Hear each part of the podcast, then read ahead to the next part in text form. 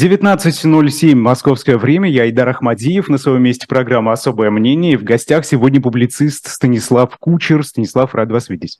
Э, привет, Айдар.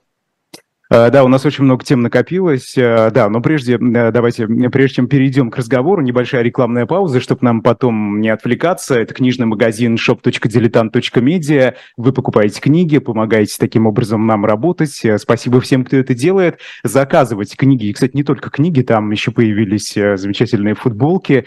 Э, очень интересно это и на подарок, и себе в коллекцию. Вот я бы приобрел обязательно, наверное, это и сделаю.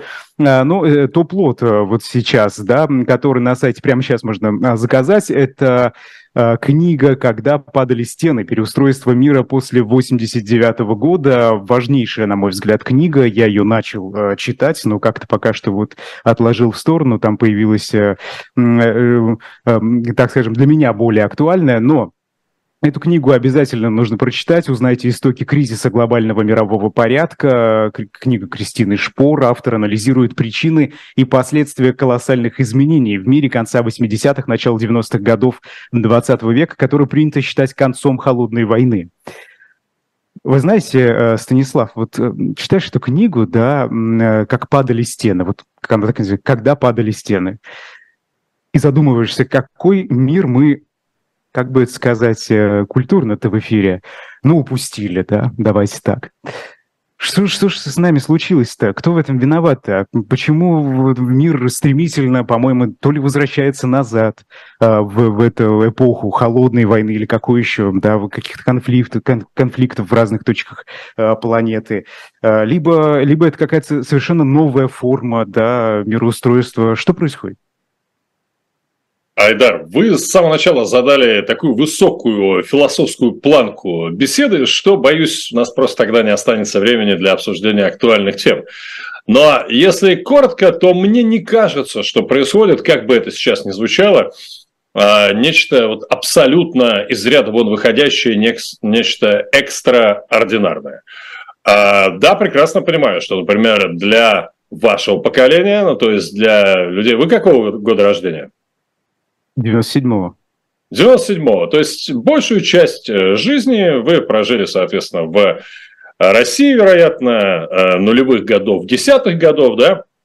То есть э, относительного на самом деле спокойствия и относительного благополучия. Ну, по крайней мере, нулевые годы это точно были годы таким, такого относительного экономического благополучия. Да и десятые тоже.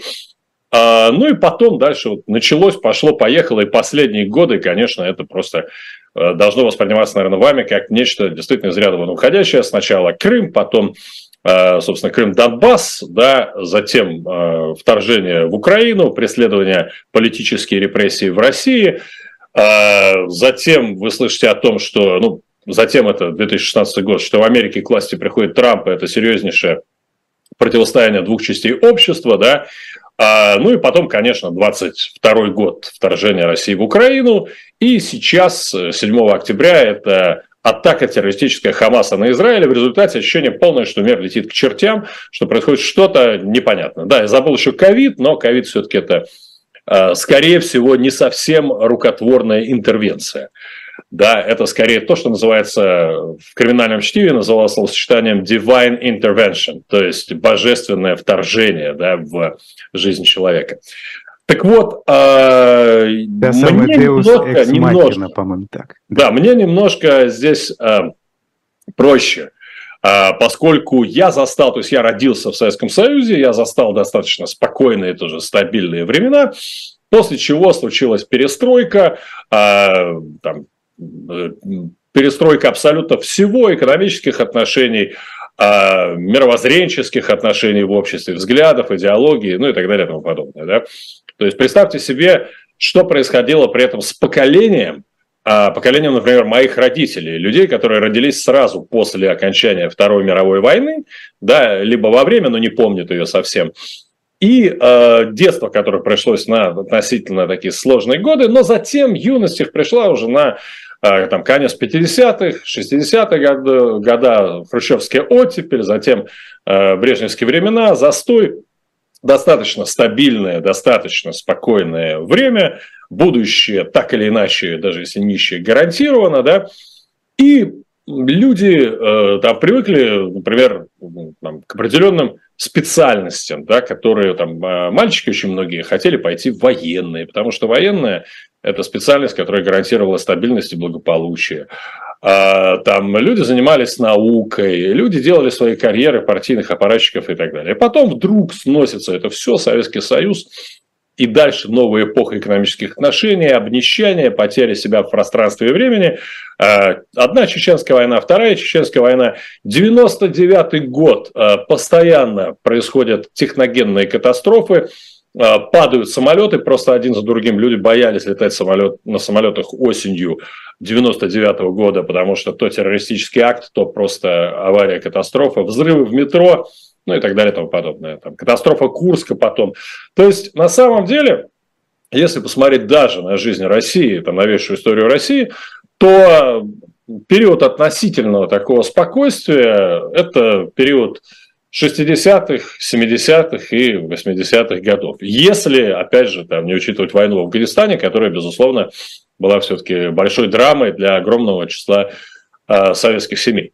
Вот. А ну и потом период 15 примерно лет, даже меньше, такой относительной путинской стабильности. Если же взять мир в целом, то посмотрите, ну а что бы сказали о стабильности там наши с вами бабушки, прабабушки, э, Вторая мировая война, предшествовавший ей э, там, 20 лет сталинизма, э, репрессий, голодомора, ну и так далее. От этого гражданская война. А до гражданской войны, там, русско-японская война, крымские войны, ну, короче, много всего всегда происходило в истории и России, и в истории человечества в целом. Поэтому, повторю, я не думаю, что то, что происходит сейчас, это нечто из ряда вон выходящее. При этом, при этом, завершая свой длинный ответ на ваш вопрос, который, возможно, не предполагал такого длинного ответа.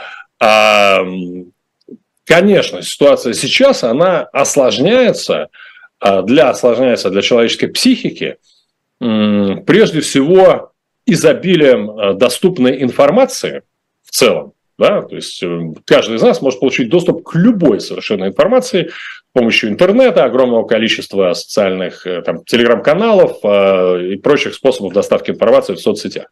С другой стороны, точно так же любой из нас теперь э, способен выйти в любой практически момент в эфир, поделиться своим мировоззрением с человечеством, своими взглядами на жизнь, своими страхами, беспокойствами, стрессом, прочими проблемами. Да? И э, способен точно так же выразить свою точку зрения по отношению, свой взгляд на творчество, на жизнь кого угодно. Вы можете прямо сейчас выйти в Facebook и написать какому-нибудь выдающемуся художнику, а, там, поэту, писателю и так далее, все, что вы о нем думаете, нахамить и таким образом повлиять на его психику, если он эти комментарии читает. То есть, что происходит там с человечеством? Если, опять же, раньше ты слышал о том, что где-то вдалеке погибли люди, и это большая драма и большая трагедия, ты принимал это, что да, большая драма, большая трагедия, в жизни они бывают. И дальше шел работать, отдыхать э, в театр, в оперу, в концерт, как говорила героиня «Москва слезам не верит». А сейчас вы открываете телеграм-канал с утра и видите кровь, трупы, огромное количество видео, смерти, разрушений, катастроф. Если где-то в какой-то части мира кому-то отрубили голову, вы, скорее всего, это увидите в информационном канале. Да? А если кого-то унизили, избили и так далее, вы об этом тоже узнаете мгновенно. А плохие новости распространяются быстрее, чем хорошие. Это закон новостей, который существовал в мире всегда. Ну, просто сейчас плохие новости стали более доступны. И все это происходит с нашей психикой. Представляете, какой огромный шквал негатива там, обрушился на нашу с вами психику. Поэтому ощущение глобального, как бы помягче и политературнее выразиться, значит, эм, процесса, который лучше всего охарактеризовывается русским словом из шести букв второе «и», да, и это не фиаско, как в старом анекдоте, а, да, вот это ощущение есть, оно присутствует в сознании огромного числа людей.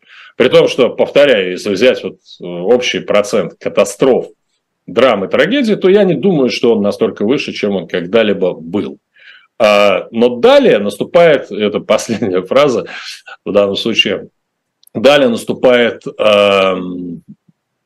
далее наступает ситуация, когда обеспокоенные, находящиеся на стрессе, там, раздраженные, злые люди э, переживают сами все больше и больше, испытывают все больше и больше разочарования, а когда в мире, принципе, становится разочарованных, обиженных, встревоженных, стрессующих и злых людей больше, ну, естественно, вероятность новых конфликтов, она только возрастает.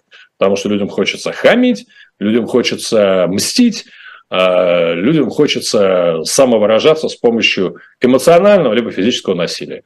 Вот вам а, непрошенный такой монолог а, журналиста, дефис психотерапевта слэш международника.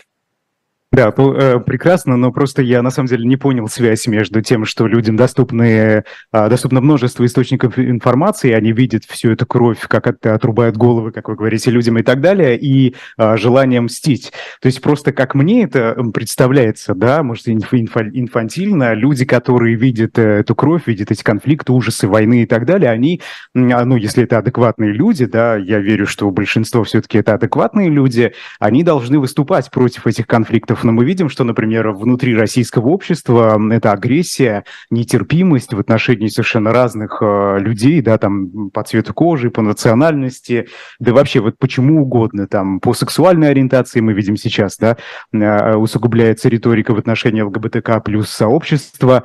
Э, по-моему, вот этого всего быть не должно просто, да, если люди видят все ужасы вот этих конфликтов, но они видят и поддерживают это. С чем это связано? Ну, видите, вы сами, по сути, ответили на свой вопрос. То есть, с одной стороны, вы говорите, что так быть не должно, с другой стороны, вот это есть. А я не знаю, если честно, что быть должно, что не должно. То есть, безусловно, есть формальная логика, и с точки зрения этой формальной логики, там, добро лучше, чем зло, сотрудничество лучше, чем а, противостояние. И люди должны по-хорошему понимать эти простые вещи – там э, действие влечет за собой следующее действие. Есть закон кармы, да, который не имеет ничего общего с метафизикой, тайной, э, религией и так далее. Карма означает действие, просто поступаешь хорошо, ну, вероятность того, что с тобой поступит хорошо, выше. Э, поступаешь плохо, соответственно, последствия, скорее всего, будут для тебя плохие. С одной стороны, все это должно быть действительно понятно и очевидно. С другой стороны, повторяю, а ситуация, когда человеческая психика оказывается очень уязвимой, а она сейчас более уязвима, чем когда бы то ни было, а, ну, как минимум в новейшей истории, да, а, Понятно, что там были когда-то времена, когда человек, в принципе, выходил из дома, из пещеры и не знал, вернется ли он туда, потому что на протяжении дня его подстерегали смертельные опасности почти буквально на каждом шагу было другое отношение к жизни. Ты остался жив, ты вечером пришел домой, обнял жену, детей э, там, э, и почесал свой мех, и уже хорошо, и уже все прекрасно, и уже дофамины, эндорфины, окситоцин выделяются в организм, и ты себя чувствуешь превосходно.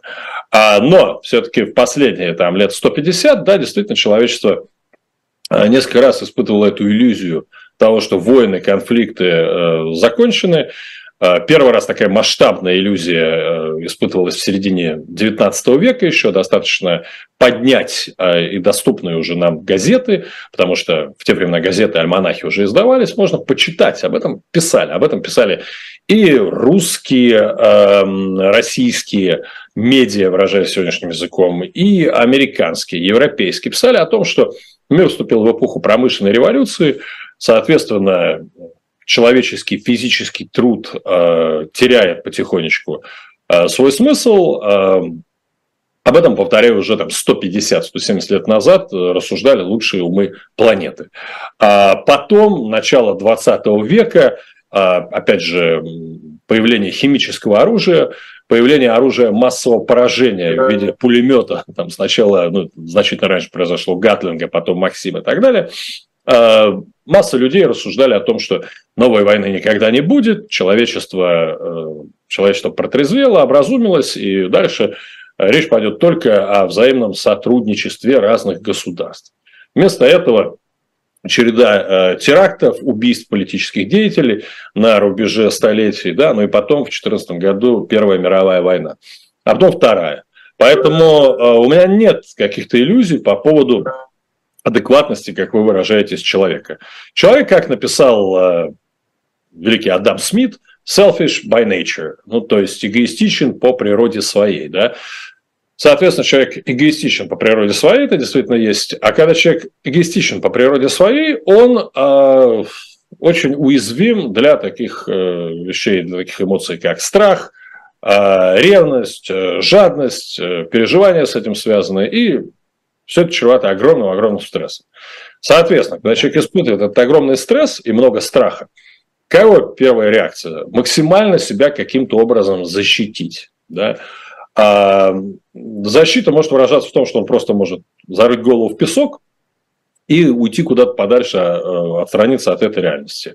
А другой способ, да, это максимально быть активным и изображать из себя изображать из себя бойца, готового ко всему. Вот, собственно говоря, масса людей, в, в том числе и в России, занимаются ровно этим. Они изображают из себя сейчас бойцов, готовых ко всему. Это способ их борьбы со своим страхом. Ну и потом не забываем о том, что э, все-таки э, огромное достижение Путина э, как политика, э, как политика, подразумевая по словам политик не государственного деятеля, задача которого поднять на новый уровень развития свой народ, а как э, человека, задача которого удержать и максимально распространить свою власть. Так вот, в этом смысле он э, действительно достиг многого, он сумел увязать, ассоциировать в сознании миллионов э, чувство собственного достоинства россиян своим политическим благополучием. Ну, то есть, по большому счету, сделка, которая была совершена с россиянами, она очень простая. Она типа, ребята, вы были унижены в результате распада Советского Союза. А, главной геополитической катастрофы 20 века, помним выражение Путина, да? А, вы были унижены, многие из вас потеряли деньги, возможности, а, ощущение величия. Я вам верну это ощущение величия, вы станете частью огромного большого дела по восстановлению мировой справедливости. Что еще русскому человеку нужно? В конце концов, русский человек в несчастье счастлив. Это примерно вот э, такая, это примерно то, что Путин э, сказал так или иначе российскому народу. По крайней мере, то, что он ему предложил там, без слов. И российский народ с огромным удовольствием это принял. Да, предельно важно человеку ощущать собственную значительность. Да, важно человеку в какой-то момент сказать себе, что я там не тварь дрожащая, а право имею. Вот, собственно, российский народ – это один большой раскольников сегодня, который в какой-то момент э, схватился за этот топор и побежал убивать бабушку. А, со словами «тварь отражающая» или «право имею». И все вот это, и э, там э, репрессивные законы, и озабоченность какая-то, ну просто нездоровая озабоченность темы э, ЛГБТQ, да, вот это все является проявлением, конечно, этого большого комплекса, который, повторяю, уже в масштабах планеты, к тому же усиливается доступностью информации, доступности информации Э, которая ну, каждый день говорит нам о том, что человеческая жизнь не стоит практически ничего. Вот ну, про масштабы планеты мы еще с вами обязательно поговорим, Понимаете? да, про то, какие политические силы, ну, если останется время, естественно, какие политические силы сегодня популярны и как это влияет и на конфликт э, в Украине, и а, на конфликт на Ближнем Востоке, но это если успеем, что, наверное, уже вряд ли. А, Станислав, вы знаете, э, вот мы имеем, что имеем, да, вы сейчас описали вот то, что мы, собственно, вот, вот сегодня имеем. А, на днях в Вашингтоне а, прошла конференция под названием «Конституция России. Демократический транзит» да, который организовал Центр Вильсона, изучающий Восточную Европу, постсоветское пространство в России, собственно, там большое количество исследователей. И а, вы знаете, это не единственное мероприятие такого формата за последнее время. Недавно подобная встреча прошла в Берлине. Некоторые воспринимают это как э, такой, знаете, между собойчик, что ли, российской оппозиции в изгнании. В чем цель и имея то, что мы сейчас имеем, как я уже сказал, вот как этот демократический транзит э, представляется и вообще возможен ли он, на ваш взгляд? Ну, во-первых, э, я на этой встрече был, я модерировал одну из дискуссий, э, я выступал как участник этого мероприятия, там, участвовал в нескольких дискуссиях, и э, замечу только в виде поправки, что э, эта конференция была организована фондом Ходорковского совместно с институтом Кеннона и с Вильсон э, Центр, да, центром Вильсона. И проходила эта конференция, да, действительно, в здании, собственно, Вудра Вильсона. Заходишь, портрет Вудро Вильсона, напоминание о его ярких высказываниях. А, ну, смотрите, опять же, все зависит от вашего отношения к жизни, потому что, безусловно, я и на мероприятии, да, и среди отзывов о мероприятии встречал э, очень простую точку зрения, что, ну да, это между собойчик, не более того, собрались иммигранты, потусовались, пообсуждали какое-то эфемерное будущее прекрасной России будущего, сори за тавтологию, а, который не имеет никакого отношения к реальности, и, в общем, бла-бла-бла, поговорили, толку от этого нет. А, такая точка зрения есть, и она, безусловно, имеет право на существование.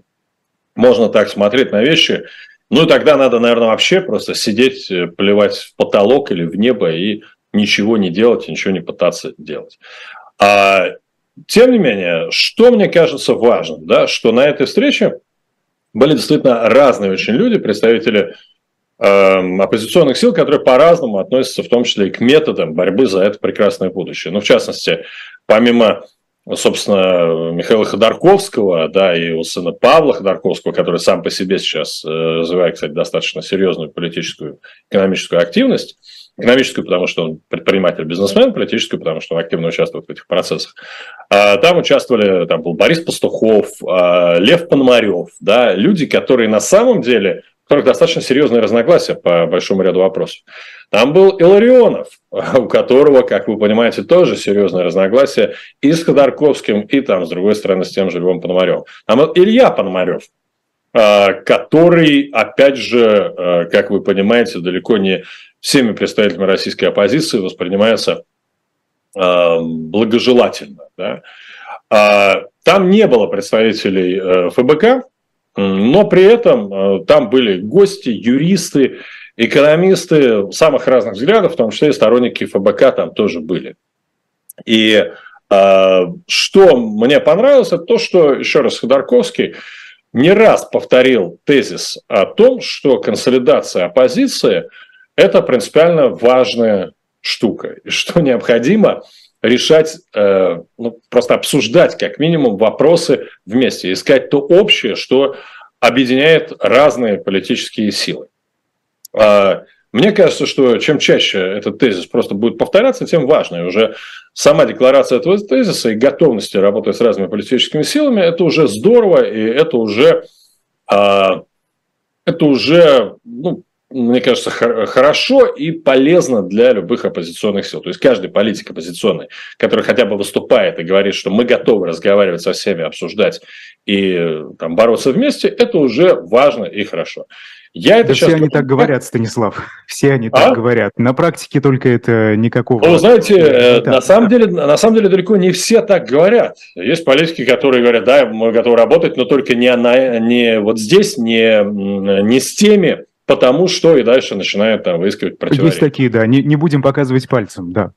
А, значит, что я хочу сказать, что это была конституционная, в первую очередь, конференция, то есть обсуждались уроки предыдущих российских конституций, ну, точнее, там двух, да, понятно, что речь шла о конституции, в первую очередь, 93 -го года, ну, и там учитывались, естественно, уроки адаптации Конституции 1977 года, Конституции 93 года, потому что она все равно во многом была основана на предыдущей советской Конституции, как ни странно.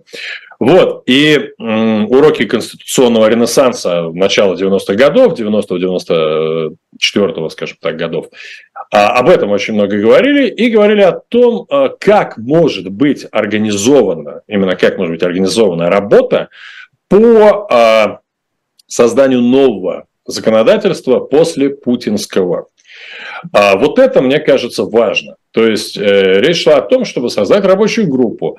К этой рабочей группе могут присоединиться, опять же, кто угодно. В любой момент может, могут присоединиться представители того же ФБК, любых других политических сил, и э, работать над э, документами, которые будут необходимы, так или иначе, но просто любому э, лидеру, любому правительству, которое придет после Путина. А, вне зависимости даже от того, будет это правительство демократическое или недемократическое, там, транзитное к демократическому. Короче, кто бы ни пришел после Путина, а, ему так или иначе придется иметь дело, ему придется решать какие-то проблемы. Да? А, придется реформировать разные сферы жизни общества. В том числе проводить конституционную реформу. А, поэтому, повторяю, любые документы, которые родятся в результате таких вот, э, в кавычках или без посиделок, дискуссий на самом деле, да, дискуссии были серьезные, а, они могут оказаться полезными. Э, поэтому, ну, поэтому это было хорошо, важно, интересно. Там выступали не только а, политэмигранты, там выступало очень многие американцы, американские профессоры, там американская профессура была, представлена широко, а, политологи, дипломаты. В общем, там было достаточно много интересных спикеров. Поэтому я считаю, что это точно не напрасная была конференция. А что касается, ну, повторяю, там глобального, то я, ну, конечно же, уверен, что а, судьба России и судьба в том числе вот этого переходного периода, а, переходного периода от Путина к кому бы то ни было еще, конечно же, она решается прежде всего в самой России и будет решаться в самой России. Это очевидно, там вода мокрая, трава в основном зеленая, воздух прозрачный, а, конечно же, судьбу России будут решать сами россияне, в самой России процент на 90. Но те 10%, на которые, а, на эту судьбу будут влиять политэмигранты, и правительства других стран, а этого тоже избежать не удастся никоим образом, вот э, частью этих 10% являются такие мероприятия, как эта конференция или там проходящие в Берлине, в Варшаве, в Вильнюсе, прочие мероприятия с участием российской оппозиции. Mm-hmm. Станислав, я, в этом смысле просто, я в этом смысле такой а, неисправимый оптимист-идеалист. Я считаю, что а, напрасно, в принципе, ничего не происходит. И когда собираются умные люди сверить часы, поговорить о каких-то вещах, э, поспорить, прийти к общему знаменателю и создать еще к тому же рабочую группу, плюс делают важные призывы в адрес всех оппозиционных сил, ну, повторяю, это само по себе хорошо. Э, хорошо, ну тут прозвучал э, важный, на мой взгляд, тезис, э, что вот эти наработки, да, могут быть переданы вообще любому, кто придет после Путина, даже не демократическому а, правителю, там, правительству, группе. Я не сказал и так далее. переданы, я сказал, ими могут воспользоваться. Воспользоваться, ну хорошо, да. Да, скажите, на ваш взгляд, вот лично ваше мнение, любой, кроме Путина, лучше? Для России сегодня? Вы, вы понимаете, а, я, я понимаю, что я могу сейчас вызвать негодование у многих э, зрителей, скажут, там, клоняется от вопроса и так далее, но мне кажется, предельно важно, в этом вся проблема. Что значит лучше, что значит хуже? Лучше для кого? Лучше для чего? Лучше там для политэмигрантов, для тех, э, для тех политэмигрантов, которые считают, что Россия должна быть демократической, да? Или лучше, например, для Украины. Понимаете? Э, которая борется за выживание, которая хочет, чтобы война поскорее завершилась в первую очередь, да, и хотят вернуть э, завоеванной России территории. Понимаете? Или лучше там для россиян, которые, огромное количество россиян, которые считают, что э, в случае проигрыша войны с Украиной и какого-то демократического реванша, как это называют российские политологи некоторые, им всем будет плохо. А, или там большинству из них будет плохо. Понимаете? Поэтому, когда вы спрашиваете, там, э, лучше или хуже, э, я считаю, что, безусловно, я, в принципе, сторонник э, перемен. Я считаю, что чем активнее происходят перемены, это как кровь в организме, которая, бывает, она застоялась, то меня спросите, человек там, вот если он встанет, пойдет, нырнет в холодное озеро. Вот передо мной сейчас холодное озеро, там температура прям уже скоро нулевая будет. Это для него хорошо будет или плохо? А, ну, может быть, он пойдет, нырнет в это озеро, его хватит инсульт, инфаркт, и он просто умрет внезапно, да? Хорошо это или плохо? Не знаю, если вы верите в реинкарнацию, может, даже хорошо. Понимаете? А, э, но я считаю, что в любом случае лучше пойти нырнуть в озеро, да, пусть даже это опасно, потому что кровь побежит по венам, если человек не умрет, то, скорее всего, он выйдет, взбодрится, проснется, протрезвеет и пойдет жить дальше. Поэтому, э, если вы говорите о том, там, кто придет после Путина, придет недемократический э, лидер, будет ли это хорошо или плохо, э, я считаю, что если даже это будет, ну, как некоторые опасаются, будет националист, э, фашист, да, то это будет хорошо с той точки зрения, подчеркиваю, с той точки зрения, что долго такие люди власть удержать не смогут, просто потому что они являются ну, просто совсем плохими экономистами, а экономическая ситуация, она вообще просто, экономика рухнет страны в таком случае. А, поэтому я не считаю такой вариант ну, совсем ужасным. Я не думаю, что они сделают что-то, а, там, нажмут на верную кнопку или еще что-то в таком духе. Я думаю, что, скорее всего, если придет к власти человек там националистических, а, совсем фашистских взглядов, это будет такой очень кратковременный период, ну, совсем короткой агонии. После чего уже посмотрев на это, э, люди смогут ну, сказать, что не, давайте-ка мы все-таки лучше кого-то полиберальнее, кого-то кого подемократичнее. Если к власти придет человек после Путина типажа, там, условно, я не знаю, Собянина или Козыка, э, разные там называются фамилии, ну, то есть такого, конечно же, карьериста, конечно же, э, системщика абсолютного, конечно же, конформиста, но тем не менее, не такого, ну, скажем так, э, не такого э, подверженного мессианству и влиянию конспирологических теорий человека, как Путин или, например, там, Патрушев, да, а, ну, тогда я считаю, что все равно это обеспечивает, это дает возможность, открывает окно возможностей для постепенной демократизации. Поэтому с этой точки зрения, ну, конечно, лучше, да, наверное, во всех смыслах лучше. А если приходит там условный а, Патрушев, я не знаю, кстати, вот очень многие сейчас обсуждают кандидатуру его сына, да, которого там прочат в преемнике. Я просто понять не имею, что это за человек, о чем он и так далее. Но мне кажется, что, опять же, сейчас происходят такие размышления в элите, да, игры, в том числе рассматривается вариант привода к власти человека типажа, политического типажа Медведева, ну, то есть человек, который просто э, там, э, находится, э, инструмент, является инструментом в руках элит, э, инструментом удержания самой системы у власти, а такой вариант, мне кажется, рассматривается. Этим человеком действительно может быть там и сын Патрушева, да кто угодно может быть таким человеком. Но я считаю, что сейчас любая перемена, вот любая перемена, да, она скорее а, к лучшему, чем к худшему. И чем дольше остается у власти Путин, тем хуже и для россиян, большинства россиян в России, и для Запада, и для Украины. Ну, вы знаете, тут, конечно, можно поспорить э, и привести несколько исторических примеров. Э, вы говорите, что если придет э, какой-нибудь диктатор, там, наподобие фашиста, нациста и так далее, что государство быстро рухнет. Но нет, есть много исторических примеров, да, когда такие деятели на протяжении десятилетий сохраняли функционирование своего режима и вполне спокойно, как спокойно, Давайте да, сравнительно спокойно. Давайте Франциско Франко, например, ну, Испания при Франциско Франко, Салазар, Португалия кажется, что а, Франко Советский раз, Союз. Мне кажется, что Франко это как раз Путин, если уж так вот проводить какие-то параллели, да. А, поэтому тут вопрос, кого с кем сравнивать, да. Советский Союз все-таки совершенно другое формирование государства. Советский Союз появился в результате развала, грандиозного развала а, предыдущей системы, в результате революции, в результате гражданской войны. А, и Понятно, что Советский Союз – это государство просто по сути своей а, античеловечное, чтобы не говорили декларации, которые были, да, и попытки там что-то построить. Ну, просто когда речь идет о государстве как о аппарате насилия и о примате государства над человеком, это всегда античеловечно, на мой взгляд.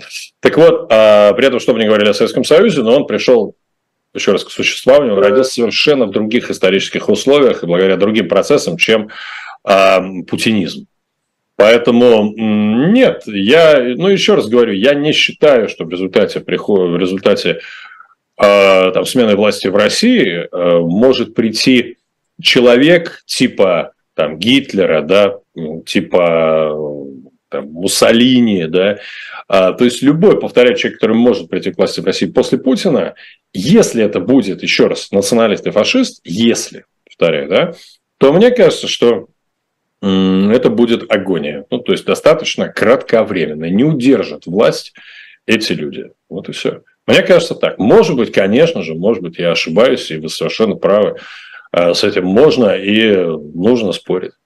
Э, ну да, давайте поговорим про то, как э, на Западе, да, я не люблю вот так, конечно, объединять все эти страны под одним словом Запад, но так просто понятнее для аудитории. Короче, у нас не так много времени осталось.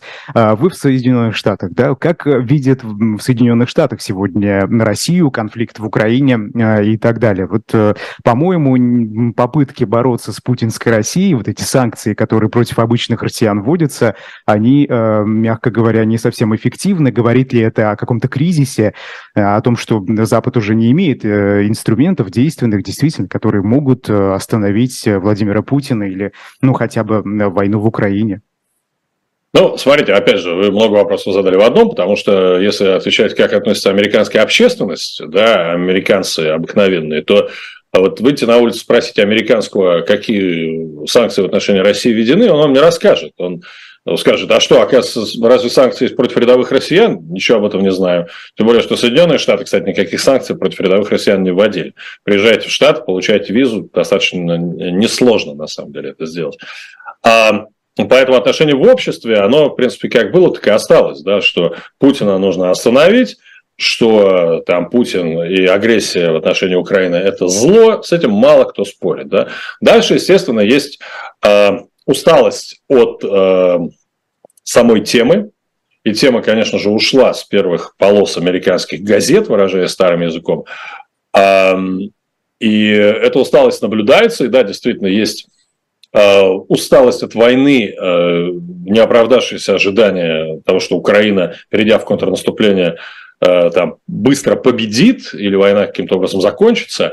И, конечно же, особенно на этом активно играют республиканская партия, консервативные республиканцы – которые э, просят пересмотреть объемы помощи Украине, но при этом, еще раз, все, есть консенсус на тему того, что путинская агрессия в отношении Украины – это плохо, э, Путина необходимо остановить, и все понимают, что э, что если Путина не остановить, да, если не преподать ему урок, то дальше совершенно непонятно, чем это все закончится, и вполне возможно, что будет агрессия в отношении других европейских стран. Вот э, с этой точки зрения возьму на себя смелость утверждать согласно э, большинству американцев.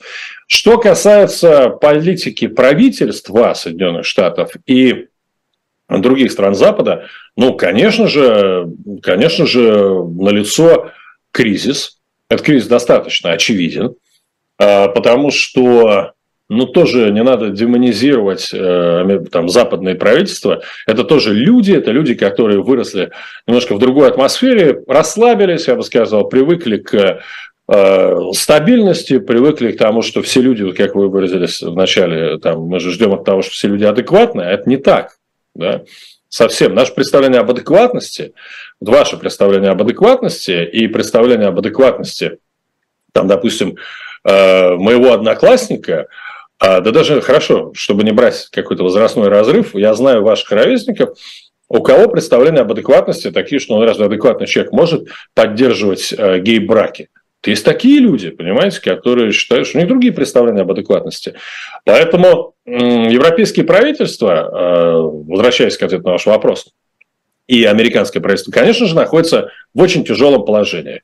Э, все понимают, что война в Украине затянулась, все понимают, да, люди, да, надежды на то, что в Кремле произойдет какой-то дворцовый переворот, да, что переворот произойдет либо в Кремле, либо э, серьезные перемены произойдут на поле боя, и в результате Путин будет вынужден сдать назад, эти ожидания не оправдались. Они были у многих. А Точно так же непонятно, например, что делать э, там, с Израилем и Хамасом. Все понимают, что это тоже такой своего рода второй фронт, который открылся. И э, даже уже сейчас, вот э, мы с вами перед эфиром у меня спрашивали, говорить об этом не говорить, я не могу анализировать ситуацию, разумеется, в самом Израиле, поскольку я не там и не являюсь специалистом по ближневосточному конфликту, но я могу, глядя со стороны, видеть, как развитие ближневосточного конфликта влияет, в принципе, на позицию Соединенных Штатов, в том числе и в отношении Украины той же самой. Да? А, все понимают, вот э, с другой стороны, все понимают, что так называемая там ось зла, да, она формируется. И в этой оси зла, в этой оси зла оказался и там российский режим и Хамас. Китай, кстати, нет. Вот когда многие сразу туда автоматом причисляют к этой оси зла Китай, это не совсем правильно, и нынешний визит того же Си, встреча его с Э, Байденом э, была признана продемонстрировать, что нет, Китай все-таки он занимает такую немножко дистанцию в данном случае, хочет всех использовать, но при этом не хочет активно вовлекаться ни в какой крупномасштабный глобальный мировой конфликт. А Китаю вот никакая глобальная война точно не нужна. А, там, в общем, есть э, ощущение такого такой патовой ситуации, оно есть, конечно, оно есть у многих политиков на Западе. А, при этом я думаю, что это достаточно временная история, и точно так же, как сначала. То есть, как, как только война началась, там, первые часы, э, первые часы, ну, большая часть американского истеблишмента, к примеру, была уверена, что э, российские войска возьмут Киев. Вот просто были в этом уверены. А потом точно так же были воодушевлены успехами украинской армии и уверены, что достаточно быстро. Не то, что украинцы полностью прогонят россиян, но война закончится, потому что э, Путин сдаст назад, экономические санкции подействуют. Потом надеялись еще на что-то. Теперь всем понятно, что, к сожалению, история более скучная, чем хотелось бы тем, кто смотрел на нее как на боевик, который призван развиваться по законам жанра, и э, вот ощущение саспенс – необходимо поддерживать. Все понимают, что это другая история, жизнь она другая. И сейчас об этом заговорили американские политики, кстати. Заговорили о том, что да, нужно понимать и относиться к этому как э, к долгой и тяжелой работе. А выступление Владимира Зеленского, кстати, да, вот последние его, собственно, слова о том, что это долгая как раз и тяжелая история, э, и который, которой Запад должен быть готов, они тоже сыграли свою роль и, кстати, были очень адекватно восприняты американской прессой, опять же. И если вы посмотрите Вашингтон-Пост э, вчерашний, то, опять же, обратите внимание, что да, там пишут активно о том, что со ссылкой на источники, разумеется, как всегда, что поддержка украинской армии будет продолжаться. Представитель Пентагона заявил, что никакого сокращения в поставке снарядов, э, утечка, о чем произошла ран, ранее в Украине, э, происходить не будет, что вооружения будут продолжать поступать очень активно. Э, республиканские политики точно так же заявили, что да, Украина будет по-прежнему поддерживать, но соответственно, отдельным пакетом. Ну, то есть, э, я думаю, что мы сейчас находимся в том затишье, которое обязательно, конечно, обернется новым, очень серьезным э, каким-то прорывом. Будет ли это прорыв со знаком плюс для адекватных людей или со знаком минус? Большой вопрос. Напоминаю, что предыдущим таким прорывом как раз стало нападение э, террористов Хамаса на Израиль. Это, безусловно, был очень серьезный момент, выход в том числе и украинского конфликта на другой уровень. Что будет следующим шагом, пока неизвестно. Э, скажите, а вот, вот этой не, не то чтобы нестабильностью, да, а, а все-таки, если это можно так назвать, тупиком, потому что ситуация тупиковая, никто не знает, э, во что это все обернется завтра, да, как вы сказали, все это непредсказуемо, и э, то, как э, ранее, там, несколько месяцев назад видели этот конфликт, и, возможно, его окончание, сегодня это не представляется такой сценарий возможным. Обусловлено ли всем этим, э, да, что общество находится в тупике, поддержка Трампа и там правых сил в Европе и так далее, как вам кажется? Есть ли здесь какая-то связь, что люди хотят что-то поменять? И э, правые политики, возможно, им дают какие-то ответы на эти вопросы. Ну, смотрите, э, собственно, это как раз самый главный вопрос э, нового тысячелетия и как минимум 20-х годов, э, который оказался на повестке еще в 2016 году, когда Трамп пришел к власти. Напомню, что Трамп был не один. Я имею в виду, что такие вот крутые парни, такие изображающие себя мачо, да, они, ну, в общем, дали о себе знать активно во всем мире. Это был и Трамп, это был и президент Филиппин, это был, и, естественно, и остается Эрдоган, конечно же, да, это и Путин. Ну, то есть, совершенно понятно, что в какой-то момент на повестке дня возник вопрос о том, все-таки как будет развиваться человечество. Да? А, потому что пути-то всего два. Один путь, это, который предлагает Путин, грубо говоря, другой путь, это тот, который предлагает там, коллективный Запад в лице либеральных своих политиков. не один путь, он предполагает э, э, игру по принципу э, закона джунглей, что люди – это стадо, людям необходим пастух, давайте уже все с этим согласимся. Мариан, Маргарита Симонян часто озвучивает этот тезис, говоря о том, что вот у вас на Западе все то же самое, но вы играете в демократию. А мы типа честно заявляем, что демократия вредна, ничего этого не нужно, традиционные ценности, все дела. Человек не развивается, не становится лучше себя вчерашнего. А другая точка зрения предполагает, что нет, все-таки человек развивается, растет, становится более адекватным, а, более милосердным, а, более разумным, да, а, что он становится более сапиенсом. И, конечно же, там завтрашний человек, он уже не будет частью стада, он будет достаточно самостоятельным, внутренне свободен и так далее. Такие идеалы провозглашаются, провозглашаются они прежде всего в тех же самых Соединенных Штатах Америки, которые являются, нравится кому-то или нет, лидером того самого свободного мира. И на самом деле, конечно, вопрос в Штатах хватает проблем, да, и Штаты сами вели себя на международной арене очень по-разному и далеко не всегда а, соответственно идеалам, которые провозглашали, но тем не менее, в целом тренд на э, следование этим идеалам, он однозначен и очевиден. И люди а, максимально в них верят и стараются их придерживаться. Вот это принципиально важно. Поэтому столкновение сейчас идет вот этих двух систем, двух подходов. А, к жизни в целом. Да? А, один подход – это я пыль на шахматной доске, и не более того. И пусть большой дядя за меня решает, я ему доверяю, а, лишь бы он давал мне хлеб и ощущение какой-то значительности. И другой подход, что нет, от меня много чего зависит, да, я хочу быть свободным, жить в свободном обществе, я хочу, чтобы государство по минимуму вмешивалось в мои дела, ну и так далее. Вот, собственно говоря, два основных тренда. И, э, безусловно, сейчас, после того, как на Западе маятник в какой-то момент качнулся достаточно сильно в сторону а, либеральных ценностей, и выяснилось, что общество, исповедующее либеральные ценности, эти идеалы, оно, тем не менее, не очень готово а, себя защищать, оно оказывается достаточно уязвимое и для террористических атак, и для экономических серьезных проблем. А вот после этого маятник качнулся в другую сторону, и в обществах, в том числе в некоторых западных, возрос спрос на крутых парней, таких матча, которые способны там типа взять ситуацию в свои руки. Но при этом а, надежды, там российские, я об этом часто говорю, надежды российских а, путинистов на Трампа, на то, что Трамп придет к власти и скажет, все, ребята, делайте, что хотите, вот ваш огород, это Евразия, там, например, часть Евразии, часть Восточной Европы, и делайте там, что хотите, вот вас бывший Советский Союз, контролируйте, пожалуйста. А я думаю, что эти надежды очень наивны. И в частности, в частности ну, республиканцы... Что, которые... что его остановит? Ну, смотрите, знаете, а, я здесь время от времени веду утреннее шоу на одной Э, радиостанции русскоязычной, в которой аудитория как раз консервативные республиканцы, потому что э, ну, к таковым относится большинство русскоязычных иммигрантов, как минимум в Нью-Йорке и Нью-Джерси. О, так сейчас вот, про это поговорим. Угу.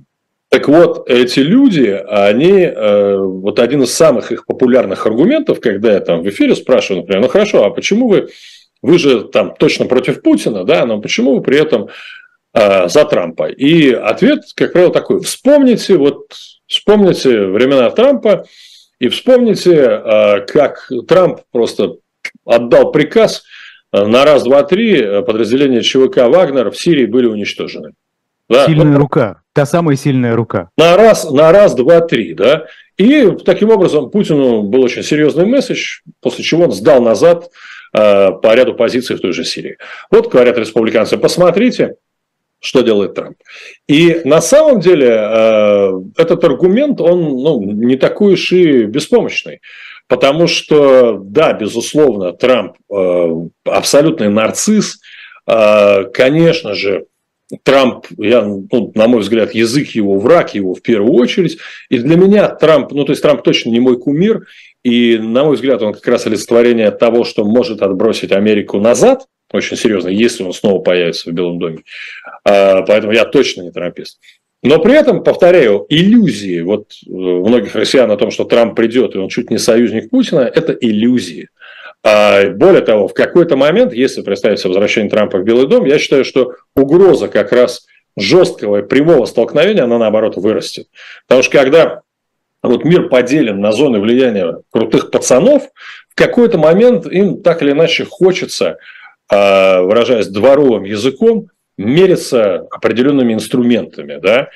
И когда это начинается, то это чревато уже неконтролируемым всплеском насилия. Опять же, если мы вспомним историю, э, в том числе новейшую, мы поймем, что ну, там, при ком развалился Советский Союз. Да? А, при веселом, бодром, э, замечательном таком э, республиканце, крайне консервативном Рональде Рейгане, который был вовсю за консервативные ценности, против абортов там, и так далее. Понятно, что сравнивать Рейгана и Трампа достаточно странно, ну, в плане там, имиджа. Но тем не менее, тем не менее, есть вот такая простая тенденция. Поэтому, когда с одной стороны, там, рассчитывают на Трампа, я понимаю, да, действительно, там, в моменте, на каком-то коротком историческом отрезке можно рассматривать Путина и Трампа как союзников. Но глобально э, для России возвращение Трампа в Белый дом точно не будет никаким подарком. Да, э, будем наблюдать, как говорит э, нам знакомый человек, да, э, наш коллега. Хорошо, Тут, конечно, есть о чем поспорить, но времени у нас нет, как всегда, поэтому я перейду к теме. Вы недавно писали о российской пропаганде, да, в том не только внутри российской, но еще и за границей. А, газета «Комсомольская правда» и телеканал «Царьград» перестали получать миллионы переходов э, из рекламодательной системы Google.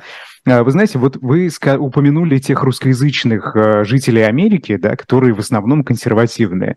И я сейчас нахожусь в Германии, и здесь тоже выходцы из Советского Союза, которые многие годы не были в современной России и не видели да, настоящую жизнь, они Э, вполне себе вот такие постоянные потребители пророссийской пропаганды.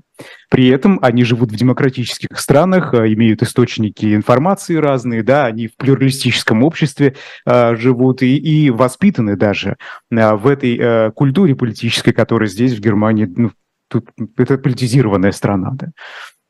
Скажите, вот это что? Это результат влияния прокремлевской пропаганды? Это что-то не так э, с э, россиянами, э, даже бывшими? Или откуда это все берется? Смотрите, у меня на самом деле есть этому большое и, там, объяснение, во время которого можно, опять же, дискутировать, спорить, обращаться там, к разным историческим примерам.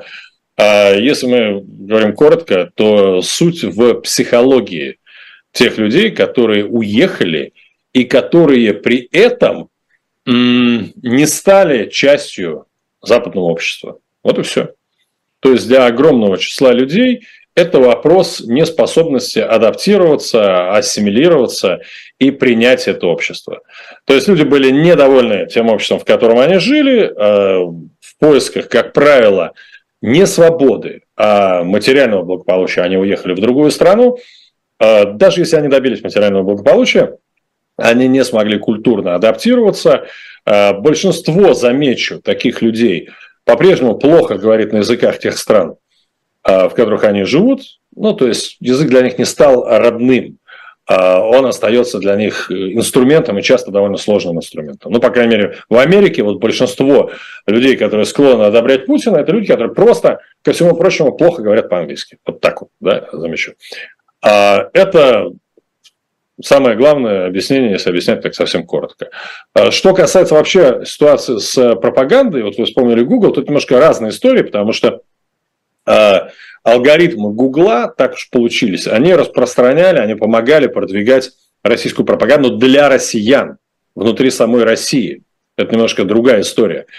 И э, я вам просто советую в какой-нибудь момент пригласить Льва Гершинзона, который стал локомотивом просто а, истории а, а, разрешения, разруливания этой ситуации. То есть он это обнаружил, он об этом первый написал, он писал первые письма в Google, и э, процесс на самом деле не решен, только до сих пор из э, этих рекомендаций удалены «Комсомольская правда» и «Царьград». Там еще остаются и Life.ru, там еще остается несколько других пропагандистских ресурсов, э, которые Google продолжает продвигать. Продолжает продвигать не потому, что он такой плохой, ужасный э, или жадный, а потому что вот так его алгоритмы.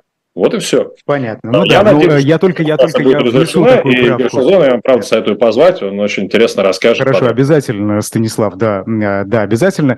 А, вы знаете, я просто внесу правку, что, собственно, это не только внутри России происходит, это и за рубежом наблюдается, и не только мной, да, вот э, мы, мы там смотрели, это как бы и здесь тоже продвигается такая пророссийская пропаганда, в том числе с помощью инструментов Google, ну, может быть, это... Немножко другое, не-не-не, смотрите, я вам просто сейчас, э, важно, я понимаю, время, что только секунды время. остаются, да. А еще раз, алгоритмы Гугла и внешнеполитическая пропаганда, а, которую организует Россия, используя инструменты, это немножко просто разные, разные истории. истории. Ну а отдельно внешнеполитической российской пропаганде, конечно, можем как-нибудь поговорить, тут есть о чем. Спасибо большое. Публицист Станислав Кучер, я Айдар Ахмадиев. А после нас в цене вопроса Лиза Никина и Сергей Алексашенко, поэтому не переключайтесь. До свидания.